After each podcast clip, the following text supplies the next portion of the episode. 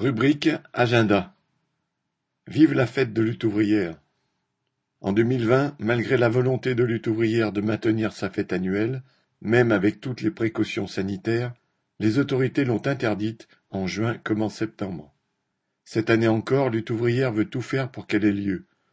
L'état d'urgence sanitaire étant prévu jusqu'au 31 mai, la fête n'aura pas lieu comme il est d'usage le week-end de la Pentecôte, 22, 23 et 24 mai, mais à une date ultérieure qui reste à préciser.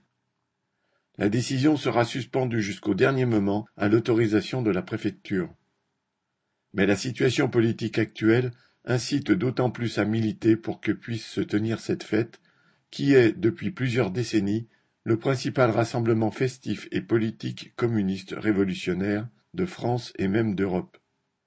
Les prises de parole de Nathalie Arthaud sur la grande scène sont l'occasion de meetings importants, les multiples débats politiques sur des sujets d'actualité et sur la situation dans les entreprises sont autant de moments de discussion fraternelle, collective. Et cela revêt une importance cruciale dans la période actuelle. La fête existe grâce à la présence de milliers de personnes, grâce aussi à l'aide de centaines de sympathisants, de travailleurs, pour monter les stands, les tenir, aider à la décoration, à la cuisine, à l'animation. Tout cela dans une ambiance fraternelle et solidaire qui permet d'échapper, ne serait-ce qu'un court instant, à l'individualisme de la société.